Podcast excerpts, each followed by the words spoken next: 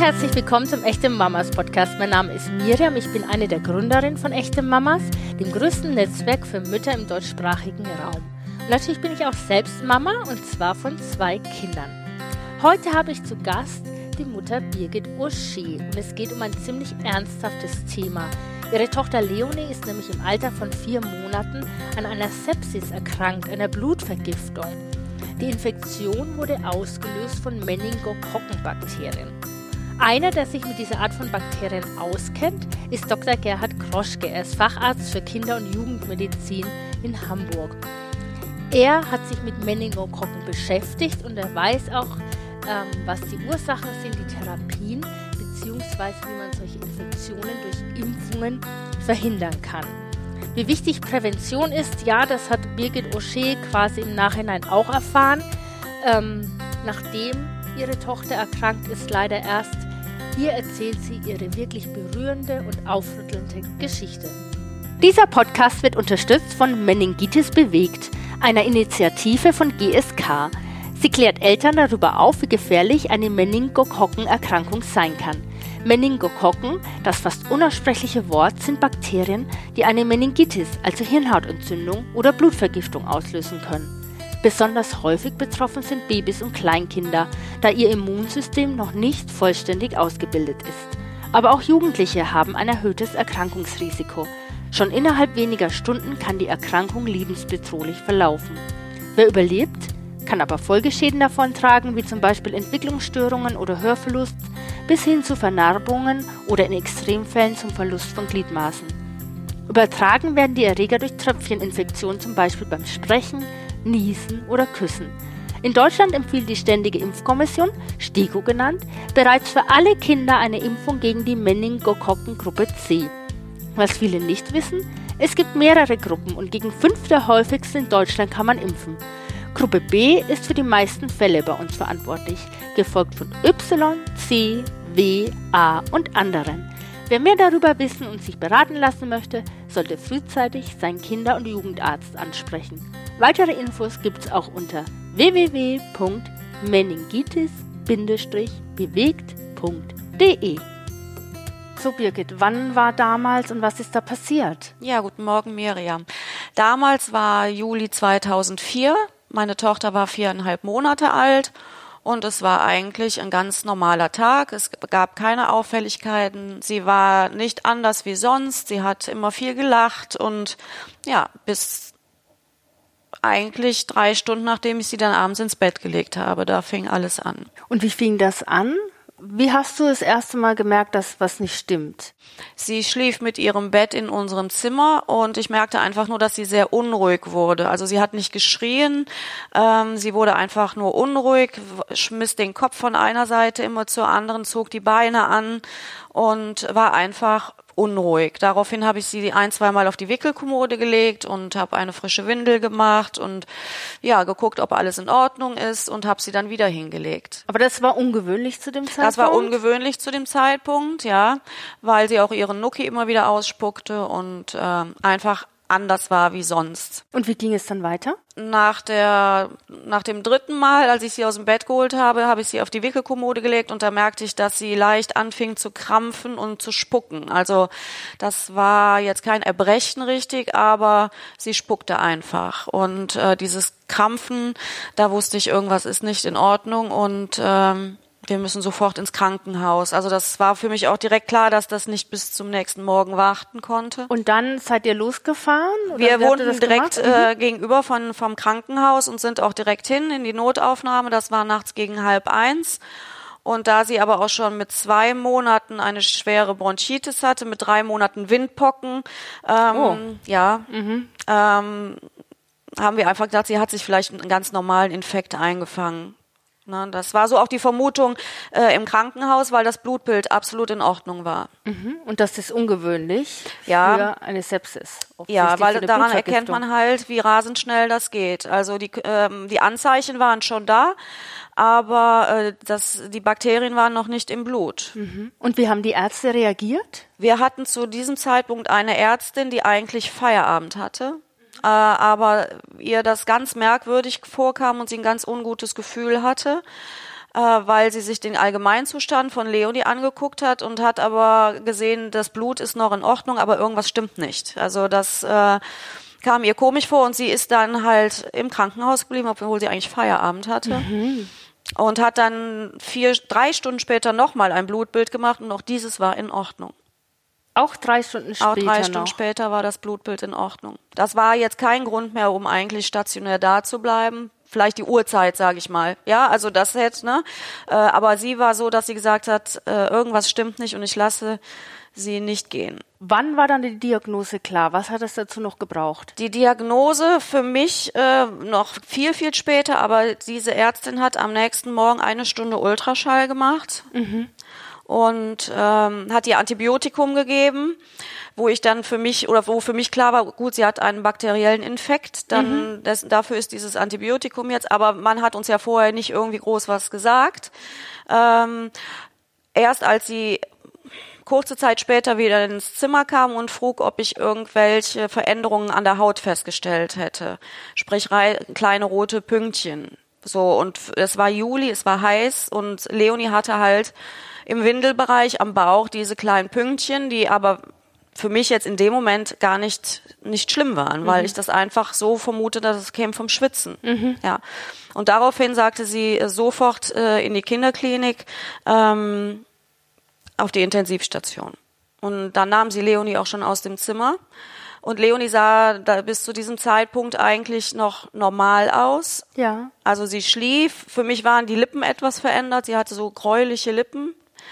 Ähm, aber mir war immer noch nicht klar, was jetzt, also dass es da wirklich um Minuten geht, war mir nicht klar. Und ähm, dann seid ihr in die Kinderklinik gefahren? Nein, nein. Das, ähm, wir sind dann einfach, sie haben Leonie aus dem, ich sag mal, Zimmer genommen und sind mit ihr in das Behandlungszimmer. Und ähm, meine älteste Tochter war auch in dem Moment schon da, also sie saß mit uns da. Ähm, auf einmal sah ich wirklich wie im Film nur Ärzte laufen, laufen, laufen und alle in dieses Zimmer. Und da kam so das erste Mal diese Angst und der Gedanke, da ist was ganz Schlimmes. Mhm. Was hat es mit dir gemacht? Wie war diese Wartezeit? Bist du das kam mir ewig vor. Das, äh, das waren vielleicht 20, 25 Minuten, aber das kam mir wie Stunden vor. Und äh, das wurde aber nachher in der Kinderklinik noch viel schlimmer. Also bis wir da wussten, was haben. Aber jetzt war es erstmal so, dass äh, ich dann auf einmal zwei ich sage immer Marsmenschen gesehen habe, die Glocken auf dem Kopf trugen und äh, angelaufen kamen und äh, ja in das Zimmer gingen und ich habe irgendwann nur gedacht, das Zimmer muss doch jetzt voll sein. So viele Menschen passen ja gar nicht da rein eigentlich. Ne? Mhm. Also im Endeffekt ist das Notfallmedizinteam dann angekommen. Ja, ja. Leonie war ja dann in einer lebensbedrohlichen Situation. Wann hast du das eigentlich erfahren? Also man ganz, äh, es war sehr schlimm in dem Moment für mich. Also ich, mir war klar, es muss was Schlimmes sein, aber als die Ärzte dann, äh, eine Ärztin kam raus und sagte so, sie können jetzt rein. Sie hat mich aber auf nichts vorbereitet. Mhm. Äh, ähm, ich habe nur gefragt, es besteht hier Lebensgefahr und sie meinte, ja, ja, das ist eine ganz harte Nummer hier. Oh. Äh, mhm. Aber dass mein Kind in dem Moment, als ich den Raum betrat, äh, völlig entstellt war. Also sie hatte dieses Waterhouse-Friedrichsen-Syndrom. Sie hatte Was Hautblutung. Ja, da, da sind schon die Nebennieren betroffen, Organversagen, äh, Schock, ähm, Koma. Und sie hatte also schon ähm, Organversagen. Mhm. Sie hatte Hautblutungen von Kopf bis Fuß, also das sieht aus wie Leichenflecken. Äh, sie atmete und mein Kind sah für mich wirklich schon aus wie tot. Und es hatte sich innerhalb dieser kürzesten ja, Zeit ergeben, ja. weil du sagtest, morgens sah sie noch normal aus. Ja, eine Stunde vorher sah sie noch normal aus. Und wie ähm, konnten die Ärzte dein Kind dann retten? Sie ist dann sofort äh, in die Kinderklinik gefahren worden, die zum Glück nur vier Kilometer von diesem Krankenhaus weg war. Das Glück war äh, wirklich, dass die Ärztin ihr morgens Antibiotikum gegeben hat. Und es ist sehr ungewöhnlich. Trotz des Antibiotikums hat sie diese schweren Hautblutungen bekommen, was eigentlich untypisch ist. Also daran sieht man, dass dies schon ein sehr schwerer Verlauf war. Äh, das hätte ihr, sonst hätte sie den Transport nicht mehr in die Kinderklinik überlebt. Das hat ihr das Leben gerettet, ja. Also im Endeffekt habt ihr sehr, sehr viel Glück im Unglück gehabt. Wir hatten ganz richtig, viele Schutzengel. Ihr habt richtig reagiert und ihr hattet viele Schutzengel, genau. Wie lange hat es denn gedauert, bis sie sich wieder erholt hat? Also bis du gesagt hast, sie hat sich von dieser schweren Krankheit so erholt, dass sie zurück war zu dem Stadium davor. Also gesundheitlich ganz hat das für zwei Jahre ungefähr gedauert, aber sie wurde ja dann auf die Kinderintensivstation verlegt und das war eigentlich nochmal die schlimmste Zeit, weil wir Stunden warten mussten, bevor wir Ergebnisse bekamen. Sie bekam dann eine Lumbalpunktion gemacht, also sprich Hirnwasser entnommen, um zu sehen, ob es dann auch schon eine Meningitis ist oder ob die Bakterien schon ins Gehirn gegangen sind. Und äh, dann hat man uns gesagt, also die 24 Stunden wären jetzt akute Lebensgefahr, aber wir sollten jetzt auch nicht davon ausgehen, dass sie danach wirklich gesund ist. Also wir müssten mit geistiger Behinderung oder schlimmstenfalls äh, Amputationen rechnen mhm. weil die Blutgerinnung so gestört war. Und das war uns aber in dem Moment haben wir das ausgeblendet. Wir haben nur diese 24 Stunden. Man schaltet dann wahrscheinlich erstmal in einen Automatismus. Ja, man oder? schaltet ab. Also mir fehlen auch ganz viele, mir fehlen Stunden von in diesen 24 Stunden. Das fehlt mir einfach komplett im Gedächtnis. Aber ich habe 24 Stunden ähm, am Krankenbett gesessen und ähm, dann sieht man erstmal, wie lange 24 Stunden sind.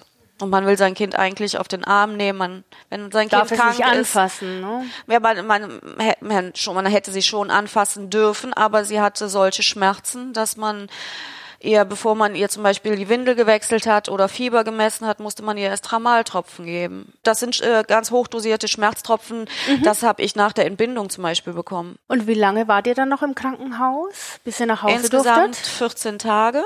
Ja. Ja, und äh, eine Woche waren wir auf der Intensivstation und äh, nach vier Tagen würde ich sagen, ähm, sagen wir fünf, war sie fast die alte wieder.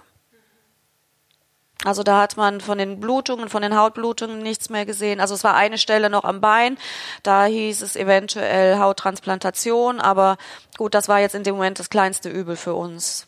Ja, und, und das ist weggegangen. Also das, die Haut hat sich so gut erholt und ähm, Und wie ist es denn heute? Wie geht's ihr heute gesundheitlich? Ja, sie ist eigentlich sehr kerngesund, zum Glück. Also sie hat nichts, sie hat keine bleibenden Schäden, ähm, keine geistigen, keine Amputationen.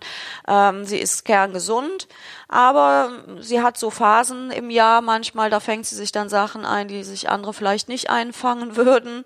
Da ist sie dann schon etwas anfälliger. Und das ist auch heute noch, wie jetzt in ihrer Schule war, äh, war äh, Tuberkulose, äh, Krätze, sowas, äh, da geht sie nicht zur Schule. Also das ist das, wo ich sage, da bin ich dann auch übervorsichtig, ja. Und das. Äh, also im Endeffekt würdest du sagen, machst du dir deswegen auch heute noch mehr Sorgen um deine Kinder? Ja, auf jeden Fall, weil das war ja nicht mit diesen 14 Tagen Krankenhausaufenthalt getan. Das Schlimmste, das war natürlich, waren diese wirklich 14 Tage, aber mh, Sie hat dann die zwei Jahre später alles das bekommen, was andere natürlich auch bekommen im Kindergarten, aber halt immer viel schlimmer. Also wir waren mit allem im Krankenhaus, ob es Magen-Darm war, ob es äh, Erkältung war, das wurde dann direkt Bronchitis. Sie hatte mit sieben Monaten eine Gürtelrose, mit neun Monaten Gürtelrose. Also ich sag mal, das erste Jahr nach der Erkrankung sind wir auf keine Veranstaltung gegangen, wo viele Kinder oder viele Menschen sind. Ich habe sie nicht mehr mit in den Kindergarten genommen, um meine älteste Tochter abzuholen. Ähm, ja, in Spieleparadiese, wo wir dann eingeladen waren, so zu Geburtstagen oder so, da konnte man sie jetzt nicht mit hinnehmen. Also da hätte sie sich. Äh, also im Endeffekt hat diese Krankheit ja nicht nur Körper angegriffen, sondern es hat ja das komplette Familienleben durcheinander ja. gebracht. Ja, also es ist nichts mehr, wie es vorher war das ist jetzt heute für uns diese Krankheit jetzt kein Thema mehr in dem Sinne. Äh, dieser zweite Geburtstag, sage ich immer, dass sie ist im Februar geboren, Leonie, aber am 7.7. um 15 Uhr war sie außer Lebensgefahr. Mhm. Das ist so der zweite, der wichtigste Geburtstag schon fast, kann man sagen. Ähm, und Thema in der Familie, Lara und Leonie sind die besten Freundinnen, würde ich sagen. Also, das hat sie zusammengeschweißt? Das hat sie so zusammengeschweißt, ja, dass... Ähm, trotz den fünf Jahren Altersunterschied, heute 15 und 20, ähm, ja, das hat, das hat uns alle zusammengeschweißt und die beiden auf jeden Fall. Noch mehr, glaube ich, wie es auch so gewesen wäre. Und hattest du damals gewusst, dass es da schon eine Impfung gegeben hätte Nein, dagegen? Da gab es zu diesem Zeitpunkt gab es die Impfung, gab auch keine Aussprache von der STIKO oder dass ein Kinderarzt gesagt hat, so da gibt es jetzt eine Impfung, die ne, die man mal in Betracht ziehen könnte oder so. Ich habe bis zu dem Tag von diesem Wort Meningokokken noch nie was gehört. Ich habe dann meine Freundin angerufen, deren Vater Arzt war. Das war dann in der Zeit, wo wir Stunden auf ja, vor der Intensivstation gewartet haben. Äh, ich hatte nur das Wort Meningokokken im Kopf und was das ist, wusste ich nicht. Und äh, daraufhin habe ich dann meine Freundin angerufen, deren Vater Arzt war und ähm, sie hat ihn dann gefragt und rief mich an und meinte nur, das sind nicht Meningokokken, oder? Und daraufhin habe ich gesagt, doch. Und ja, dann fing sie so an zu weinen am Telefon. Da war mir klar, das muss irgendwie wirklich was, Schlimmes was ganz, sein. ganz Schlimmes sein, ja. Und wie hat das jetzt deine Einstellung zum Thema Impfen ähm, verändert? Hast du deine Kinder vorher geimpft gehabt? Meine Kinder waren immer geimpft. Das war auch nie ein Thema für mich oder dass ich mir jetzt seitdem mehr Gedanken um Impfungen mache. Äh, meine Kinder waren immer geimpft. Ich habe sie auch danach beide impfen lassen. Zu dem Zeitpunkt wurde es auch noch nicht von der Krankenkasse bezahlt oder wurde von der STIKO vorgegeben, aber ich habe es dann aus eigener Tasche bezahlt äh, damals. Ähm, aber die Aussage der Krankenkasse war halt damals einfach, äh, es gibt zu wenig Fälle und da impfen wir oder bezahlen wir die Impfung nicht. Ja. Aber es war dir dann wichtig. Natürlich. Ja, auf jeden Fall. Ja. Mhm. Vielen Dank, liebe Birgit, für das Gespräch. Gerne. Es war ein sehr, ähm, sehr intimer und spannender Einblick und äh, der den unseren anderen Müttern auch einfach weiterhilft. Ne? Ja, und sich einfach wirklich nochmal über das Thema Impfen wirklich Gedanken mhm. macht und abwägt und auch wirklich den Kinderarzt aufsucht. Ja, einen Kinderarzt aufsuchen, das habe ich hiermit gemacht. Und zwar spreche ich mit Dr. Gerhard Kroschke, er ist Facharzt für Kinder- und Jugendmedizin in Hamburg. Er hat schon Kinder behandelt und betreut, die an Meningokokken erkrankt sind. Hier erzählt er was zum Thema Therapie, Ursachen und natürlich auch Prävention durch Impfungen. Das Problem ist, dass diese Art von Bakterien so schnell so krank machen können. Und die meisten Kinder haben natürlich keine schwerwiegenden Erkrankungen, sondern so Virusinfekte, die selbst limitierend sind. Das bedeutet, die Infektion geht von selbst wieder weg. Und das kommt ganz häufig vor. Assoziiert mit diesen doch harmlosen Infektionen kommt es doch häufig zu hohen Fieber. Zum Beispiel mal 40 Grad. Die Fieberbereitschaft der Kinder ist durchaus unterschiedlich. Manche fiebern ganz hoch, mhm. manche fiebern meistens nicht so hoch. Also, das sind alles keine wirklich zuverlässigen Parameter. Der Zustand des Kindes ist da viel, sagen wir mal, von größerer Tragweite. Denn wenn das Kind schwer krank ist, dann muss man damit rechnen, dass es auch andere Keime sind. Es kann auch mal ein Grippevirus sein, das so schwer krank macht. Es kann aber auch dazu kommen, dass sich so ein Kind an einer Meningokokkeninfektion ansteckt und dann sehr schwer krank werden kann. Und das zu beurteilen ist natürlich für die Eltern ganz schwierig und nicht selten auch für den Arzt ganz schwierig, weil diese Erkrankung so plötzlich verlaufen kann, ohne lange Vorstadien und ähm, wenn man zu einem falschen Zeitpunkt zum Arzt geht, zum Beispiel dann, wenn das Kind noch gar nicht sehr krank ist, dann kann es sein, dass man gar keine Indizien dafür findet. Und plötzlich ist es sehr schwer krank. Und dann muss man doch tatsächlich nochmal den Arzt aufsuchen, um sich zu vergewissern, dass es eben nicht so eine schwere Erkrankung ist. Sie haben ja schon gesagt, die Symptome sind unspezifisch. Aber wenn ich jetzt so ein bisschen doch für mich was ähm, beobachten möchte, was kann ich beim Kind beobachten? wenn es in eine schwierige Phase geht? Also das Befinden des Kindes ist das Entscheidende. Wenn Sie ein Kind haben, das einen Infekt hat, ist es krank. Aber der Grad der Erkrankung ist durchaus unterschiedlich. Spielt das Kind noch? Ähm, reagiert es auf ein fiebersenkendes Medikament, zum Beispiel so ein Paracetamol oder Ibuprofensaft zum Beispiel? Spielt es dann weiter, wenn es diesen Saft bekommen hat? Geht das Fieber auch wirklich runter? Oder wird es immer kranker? Ist es anders als sonst? Ist es kranker als sonst? Dann auf jeden Fall sollte man so sein Gefühl, zum Beispiel als Mutter, ähm, dem Gefühl ganz viel Bedeutung beimessen und das Kind äh, medizinisch untersuchen lassen. Dann ist es auch sicher sinnvoll, wenn man dieses Kind von einem Kinderarzt untersuchen lässt, mh, denn äh, dazu gehört ja doch ein ganzes Quantum an Erfahrung. Und wenn ich mir vorstelle, ich bin kein Kinderarzt, dann habe ich vielleicht so eine Erkrankung, eine solche eine Erkrankung noch nie gesehen. und bin damit vielleicht überfordert. Dann sehe ich, wenn ich Glück habe, dass das Kind krank ist und leite dann andere Maßnahmen ein. Aber Sie sehen jetzt an meinen Ausführungen schon, wie komplex das ist, wie schwierig das ist in der Einschätzung. Auf jeden Fall sollte man als Mutter, als Vater seine Antennen ausfahren, sage ich mal, sein Gespür und seinem Wissen vertrauen und seinem Gefühl vertrauen. Und wenn man das Gefühl bekommt, dieses Kind ist kranker als sonst, dann sollte man auf jeden Fall sofort irgendwelche Schritte unternehmen. Haben Sie Meningokokkeninfektion schon öfters gesehen bei Ihren Patienten und Patientinnen? Ja, ich habe ja lange Zeit im Krankenhaus gearbeitet. Dort hatten wir auf der Intensivstation immer diese schwierigen Verläufe. Diese Kinder kommen alle auf die Intensivstation, weil die Verläufe in der Regel wirklich alle schwierig sind und man mit äh, allem zu jedem Zeitpunkt rechnen muss. Dieses Ich bin über den Berg ist nicht so einfach, wie es im Film manchmal so dargestellt wird. Der honorige Professor kommt rein und sagt, das Kind ist über den Berg. So läuft es ja meistens nicht, sondern das ist immer so eine mehr oder weniger kritische Phase, in der sich diese Kinder befinden. Sie können auch nach ein paar Tagen nochmal wieder sehr schwer krank werden. Und natürlich habe ich diese Fälle in der Klinik gesehen. Wenn Sie auf einer Intensivstation arbeiten, dann kommen Sie nicht umhin, diese Kinder zu sehen.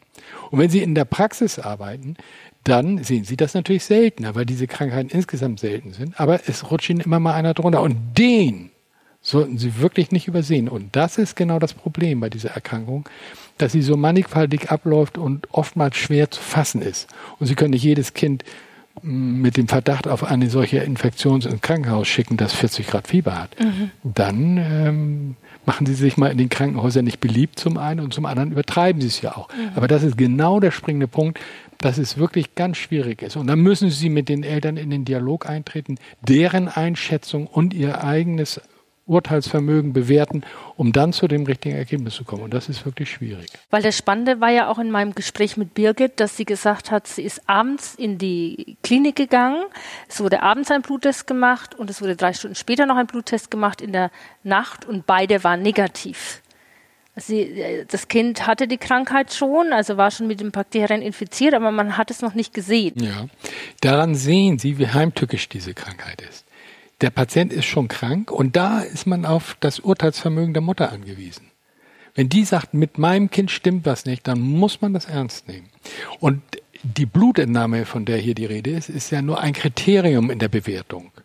Und die Gefahr besteht ja daran, wenn einer frisch erkrankt ist, dass man das im Blut noch gar nicht feststellen kann und sich eine Scheinsicherheit beschafft. Fühlt sich sicher, schickt den Patienten wieder nach Hause oder sagt, es hat doch gar nichts. Und das kann natürlich sehr täuschend sein, weil der Körper ja einen gewissen Zeitvorsprung braucht, um dann auch diese Entzündungsparameter, die Blutbildveränderung zu produzieren. Bei Birgit ging es ja bei ihrer Tochter Leonid um eine Sepsis, also um eine Blutvergiftung. Meningokokken lösen ja auch ähm, eine Meningitis aus, eine Hirnhautentzündung. Können Sie zu den beiden Krankheiten noch mal was sagen? Ja, da könnte ich eine ganze Menge dazu sagen. Sie müssen wissen, dass ähm, sind ja ganz spezifische Keime hier, mhm. die durchaus unterschiedliche Krankheitsbilder machen können. Und wenn man das empirisch erfasst, dann stellt man eben fest, dass ein bestimmter Teil dieser Patienten mehr eine Gehirnhautentzündung haben und andere mehr eine Verteilung der Keime übers Blut. Das ist jetzt die Frage, warum erkrankt der eine an einer Blutvergiftung, an einer Sepsis oder der andere erkrankt an einer Gehirnhautentzündung, einer Meningitis. Das ist ja mehr oder weniger akademisch. In beiden Fällen sind die Kinder schwerst krank und ähm, es gibt auch oft Überlappungen. Es gibt auch oft Überlappungen derart, dass man beides hat. Was ist denn die richtige Therapie? Also wie schnell muss man eingreifen, weil es lebensbedrohlich wird und wie gut und schnell kann man behandeln? Also wenn man die Medikamente in der Hand hat, dann kann man sofort anfangen. Mhm. Es gibt sogar gute Literaturhinweise dahingehend, dass man sagt, in problematischen Fällen darf man eine Diagnostik nicht abwarten. Mhm. Bedeutet, wenn Sie jetzt genau wissen wollen, zum Beispiel, hat der Patient eine Gehirnhautentzündung oder nicht, dann müssen Sie eine Lumbalpunktion vornehmen, dann müssen Sie das Gehirnwasser gewinnen gegen vielleicht noch erheblichen Widerstand des Kindes. Sie müssen das Gehirnwasser auswerten. Sie verlieren Zeit. Wenn der moribund ist, wenn er schwerst krank ist, der Patient, mhm. dann entscheidet die Klinik über die Therapie. Mhm. Und dann dürfen Sie eigentlich Diagnostik nicht abwarten. Und dann würde man das über die Vene mit einem potenten Antibiotikum, ein Cephalosporin der dritten Generation, sag ich mal so, also ein hochpotentes Medikament, äh, behandeln, in der Hoffnung, dass diese Behandlung dann wirklich rechtzeitig noch kommt, um schwerwiegende Schäden zu verhindern. Sie haben ja gesagt, es gibt Präventionsmaßnahmen. Wir sprechen da über Impfungen ja, die gibt es gegen verschiedene Meningokokkengruppen. Können Sie dazu noch mal was sagen, ähm, auf was ich da achten sollte als Mutter? Ja, also wir wissen ja, dass es eine Impfung gegen die Meningokokken der Gruppe C gibt. Die wird gemacht in der Regel, wenn das Kind ein Jahr alt ist. Wenn das Kind später zum Arzt kommt, ich sage mal mit 15 Jahren, sollte diese Impfung auch noch gemacht werden bis das Kind 18 ist. Dann mhm. ist das keine Regelimpfung mehr. Wir müssen aber wissen, dass es bei den Meningokokken mehrere Gruppen gibt und gegen die häufigsten Vertreter, dann, das sind dann eben der C-Typ und die Gruppe B und ACWY. Dagegen gibt es Impfstoffe. Und wir wissen, dass diese Impfstoffe gut sind und verfügbar sind. Sie sind aber noch nicht in das Regelwerk der Ständigen Impfkommission eingebaut. Mhm. Das muss ich mit Einschränkungen sagen, weil es Erkrankungen gibt, schwere Immundefekte, Properdinmangel kennen Sie gar nicht, aber mhm. es gibt es. Was ist das? Komplementfaktorenmangel. Ja. Das sind Erkrankungen des Abwehrsystems. Mhm. Und wenn Sie so eine Erkrankung haben oder eine Sichelzellanämie, die dazu führen kann, dass die Milz außer Gefecht gesetzt ist, dann haben Sie ein ungleich größeres Risiko, so eine Erkrankung zu bekommen. Und für diese Fälle hat die Ständige Impfkommission auch schon eine Impfung vorgesehen. Das heißt, wenn man so einen Patienten identifiziert, sollte man ihn auch mit diesen Impfungen ACWY und B versorgen. Nur für den gesunden Menschen, der diese Krankheit nicht hat, ist es noch keine Regelimpfung. Es ist noch in diesem grauen Bereich. Die Ständige Impfkommission überprüft das noch. Soll sie, soll sie nicht? Welchen Umfang soll das dann haben und so weiter? Das sind immer Entscheidungsprozesse, die wir nicht beeinflussen können. Und irgendwann kommt dann ein Ergebnis nach ein paar Jahren zustande. Und dann werden wir sehen, wie es weitergeht. Aber Sie müssen wissen, es gibt eine gegen die Gruppe C, die schon jedes Kind haben soll. Und es gibt verschiedene andere Impfungen, die im Bedarfsfall geimpft werden soll. Mhm. Aber wenn man eben keine grundlegende Erkrankung hat, ist es durchaus zu überlegen, diese Impfung auch beim Kind zu platzieren. Wie groß ist denn das Risiko, dass mein Kind an einer Meningokokkeninfektion erkrankt? Ja, das ist doch mal wirklich auch zu akzentuieren. Diese Wahrscheinlichkeit ist ja nicht sehr groß. Das muss man ganz klar sagen. Wenn Sie mal die Grippe nehmen oder wenn Sie Windpocken nehmen und nicht geimpft sind, haben Sie natürlich ein viel größeres Erkrankungsrisiko.